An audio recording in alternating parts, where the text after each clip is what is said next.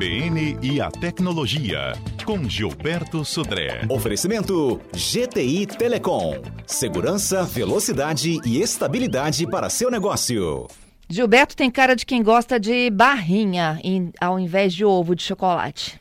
Errei? Bom dia, Fernanda. Bom, Bom dia. dia. Eu vou votar aqui, viu? Nessa, eu estava acompanhando aqui, mas eu vou votar, mas meu ovo de de Páscoa é de coxinha, viu? Ai, que delícia!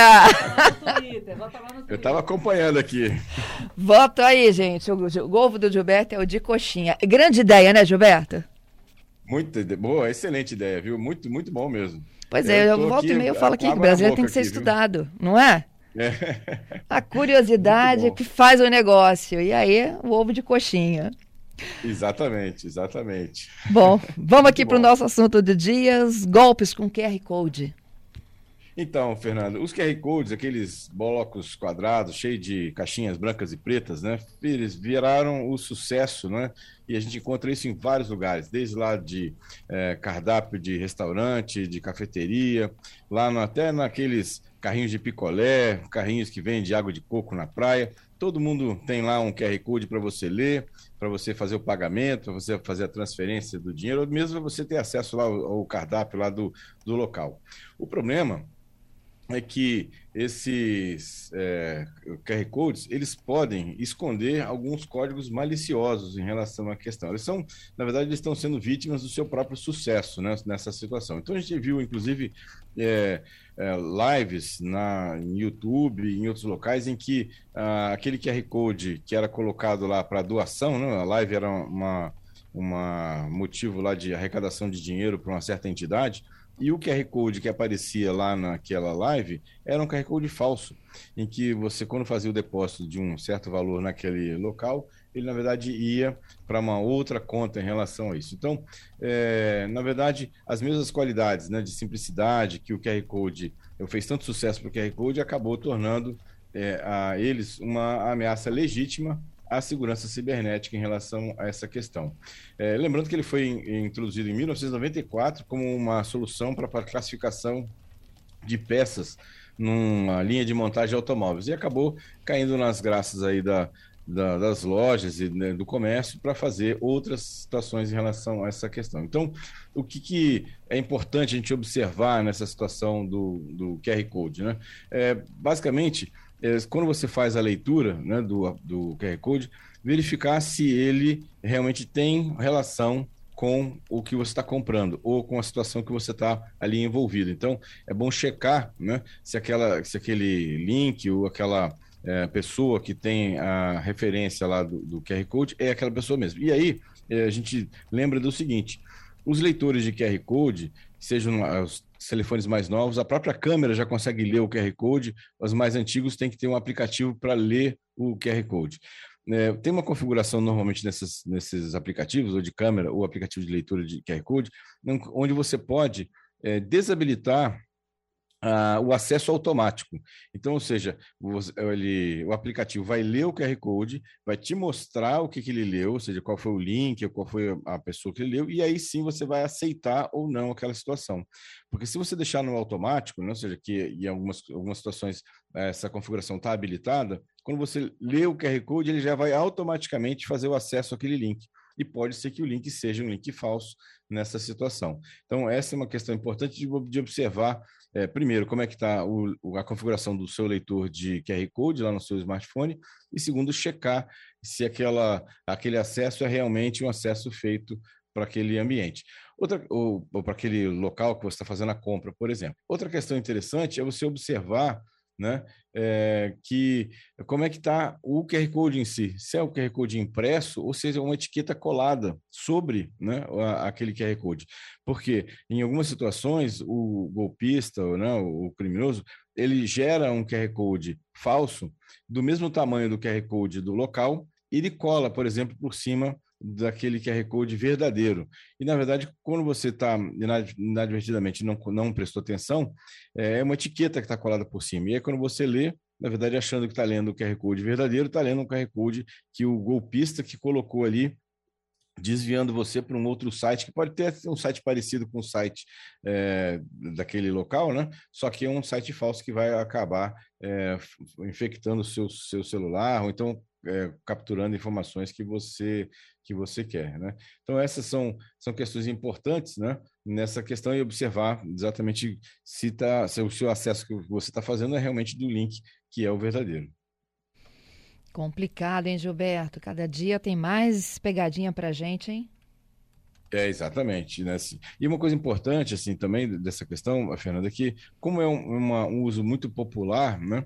é, para os nossos ouvintes, que é interessante esclarecer também os nossos pais, né, os nossos familiares, desse tipo de golpe, que isso, qualquer um pode estar exposto a esse tipo de, de golpe né, no nosso dia a dia, já que é uma coisa tão popular. Então a gente encontra isso, QR Code, em todos os lugares aí, né? Bem, bem. Até na, na carteira de CNH hoje, na, na, não a, a carteira impressa, né, CNH mais nova, tem na parte do verso um grande QR Code lá com informações, por exemplo, de validação da sua CNH. Né? E aí tem cartões de, de visita que tem o, o QR Code, né? tem etiquetas de produtos que tem o QR Code. Então tem infinidade aí de uso do QR Code que podem, infelizmente, ser é, utilizado para atividades ilícitas. Sempre se prevenindo aí dessas pegadinhas. Excelente orientação, viu, Gilberto? Agora a gente vai para os destaques do Viralizou. Viralizou. Conta a história do carro autônomo, Gilberto. Essa foi uma, uma, realmente uma coisa sui generis, viu, Fernando? Na cidade de São Francisco tem um serviço de carro autônomo chamado Cruise, que é um serviço de táxi autônomo. Você é um aplicativo, né, um, um aplicativo de transporte, só que quando você chama, o que vem até você é um carro autônomo, sem motorista, né, para isso pois é, na noite dessa, noite dessa semana agora, é, um carro desse serviço foi abordado pela polícia porque estava com os faróis apagados e parado em, em, fila dupla. Né?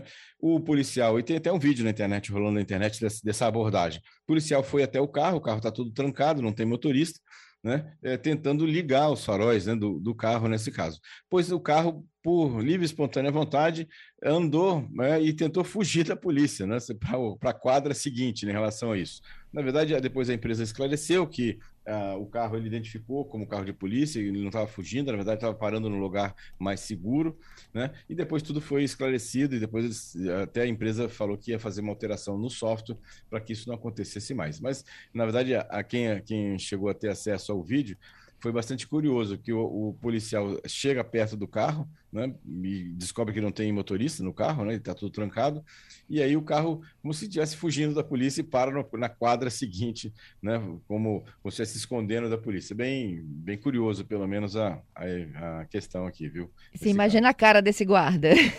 É, exatamente. Imagina, quando, quando, ele chegou perto do carro e não tinha ninguém no, no volante, né? Foi realmente curioso, né? Não, e ele saindo questão... depois sozinho o carro, fugindo dele, né?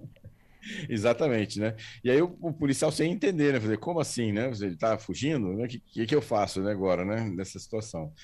Foi realmente bem, bem curioso essa situação. Depois ligaram para a empresa, né? A empresa foi lá e, e foi tudo esclarecido, não tem problema. Essa gente vai, vai ter que enfrentar isso em algumas situações, viu? Porque toda essa solução de carros autônomos está sendo, na verdade, uma grande inovação e a gente está aprendendo com isso também, né? As empresas estão aprendendo como programar, como fazer toda essa situação. É certo que em pouco tempo isso vai estar sanado e a gente vai ver muitos carros autônomos andando pela, pela rua aí sem nenhum problema. Mas até lá, a gente obviamente sabe que tem um, um período de aprendizado de todo esse processo né, para isso. Como? Bom, outra notícia interessante dessa semana é que finalmente a Apple entendeu que ninguém quer celular, celular pequeno, né? ou seja, levou alguns anos para a Apple finalmente entender que a tendência do mercado é de celulares que tenham telas grandes, confortáveis, para os usuários assistirem vídeos, lerem seus documentos né, em relação a isso. Ela insistiu por muito tempo, inclusive foi uma, uma insistência do próprio Steve Jobs, quando ele estava à frente da, da Apple, de ter aparelhos que pudessem ser operados com uma única mão. Né? A gente sabe que telas grandes, muitas vezes você tem que usar duas mãos para operar o, aparelho, e ele, o Steve Jobs sempre insistiu nessa situação. O que acontece é que os aparelhos menores, né, da linha iPhone 12 mini e 13 mini, né, estão com vendas classificadas pela própria Apple como desastradas, né, ou desastrosas, né, e com isso provavelmente ela vai abandonar essa linha Mini agora no ano de 2022, né, para isso. É mesmo? Então esse 12 e 13 que tem versão Mini, eles vão deixar de circular? Exatamente. Ela, estão encalhados, na verdade, né? Tem uma grande parte que não está não tá vendendo, está tá no estoque. E provavelmente, pelo que tudo indica, os rumores que a gente tem ouvido aí no mercado, é que a Apple vai abandonar a linha do iPhone mini nesse ano, agora de 2022, né? para isso. Finalmente, né? vai entender o que o mercado não quer mais aparelhos pequenos, né? como era no passado, para isso. É isso. Né? E a última notícia é uma notícia que, infelizmente, não é muito boa. A gente já vem falando disso há algum tempo, que o Não, não Me Perturbe, aquele site que você se cadastra para receber, para não receber mais ligação de call center de operadoras, tem hoje mais de 10 milhões de cadastros, de números cadastrados lá. E a constatação que a gente faz, a gente até comentou sobre isso aqui já, e agora formalmente foi constatado que não funciona. Na verdade, muitas pessoas que cadastraram seus números lá no Não Me Perturbe né, continuam recebendo ligações das operadoras em relação a isso. Por isso, até que a Anatel, a gente até falou sobre isso também, criou lá aquele prefixo 0303, que tem uma adoção, infelizmente, muito lenta ainda, que vai alertar os usuários né, que aquilo é uma ligação de um call center. Vamos ver como é que isso vai se desenrolar daí para frente. Pois é, é, e até hoje, né? A gente sabe que esse processo aí de, de migração eu estou falando agora do, do, do, do, prefixo, né? Que é obrigatório, uhum. além do não perturbe, é, várias operadoras de, de telemarketing mudaram a utilização dos celulares para os fixos para continuarem demandando a gente com esse serviço de oferta, né? De, de, de, de, prestação de serviço, enfim, de um modo geral. E aí, assim, as pessoas realmente estão recorrendo a não me perturbe. Eu já fiz esse cadastro inúmeras vezes e, ó, nunca deixei de receber, não, tá? Eu também. Eu tenho meus, meus números de telefone todos cadastrados lá e continuo recebendo normalmente, né, como se nada tivesse acontecido lá no, no, nos minhas ligações. Então, ou seja, realmente não funcionou, né? não, não foi adequado. É, e agora vamos ver se o, o, prefixo 0303, que a Anatel agora estabeleceu, é, e agora em julho tem a, a, data final, né, que agora em todos os call centers, não só os call centers fixos, mas os móveis também, é, vão ter que é, ad, ad, assim, adotar esse prefixo. Vamos ver como é que isso vai é, funcionar né, daqui para frente. Mas é. espero que funcione, né, porque realmente é perturbação. Tenho dois ouvintes aqui para fechar. O Giovanni dizendo ele tem muita preocupação com o QR Code que fica no cantinho da mesa para pagamento com Pix, por exemplo, né? Ele diz que é muito perigoso, alguém pode trocar QR Code, acabar dando um golpe. E tem um ouvinte, não tem o nome dele aqui, mas vamos lá. É, ele está dando é, ah, ele está chamando a atenção para um golpe é, de um perfil falso que foi dado para a filha dele. É a Neia, a ouvinte Neia. Ela fala o seguinte, que ela vem recebendo é, pelo menos três golpes desse por mês. É, eu, eu diz o seguinte, mãe, meu telefone caiu no chão, danificou a tela, tive que deixar na assistência técnica, é, eu estou com esse número provisório, você está ocupado? E aí começa a conversa. Uhum. É, então, falando sobre o Giovanni, exatamente, Giovanni, esse, essa, esses QR Codes que ficam na mesa ou naquela, naquele é, suporte em cima da mesa que tem lá o cardápio ou o pagamento, é uma fonte de atenção, né? Se realmente aquilo é o QR Code correto ou não. Então você tem razão em relação a isso. Sobre esse golpe que a Néia comentou, é um golpe muito comum, viu, né? Hoje de manhã, inclusive, uma outra pessoa me abordou, né? É, eu estava saindo da Gazeta aí de manhã, é, falando, perguntando exatamente disso, que ela também tinha sido é, fez, sofrido um, um, golpe, exatamente assim. Alguém criou uma, um número de telefone diferente colocou a foto da pessoa lá no, no, perfil e abordou uma série de familiares falando que era ela, que ela tinha é, mudado de telefone para cadastrar o telefone novo lá na agenda e tudo mais. Então, realmente tem que ficar atento a essa, a essa abordagem né, do, dos golpistas. É isso, Gilberto. Te agradeço. Até sexta, hein? Até sexta, Fernanda. Um abraço aos nossos ouvintes. Obrigado pela participação. E sexta-feira temos mais tecnologia. Um abraço. Até lá.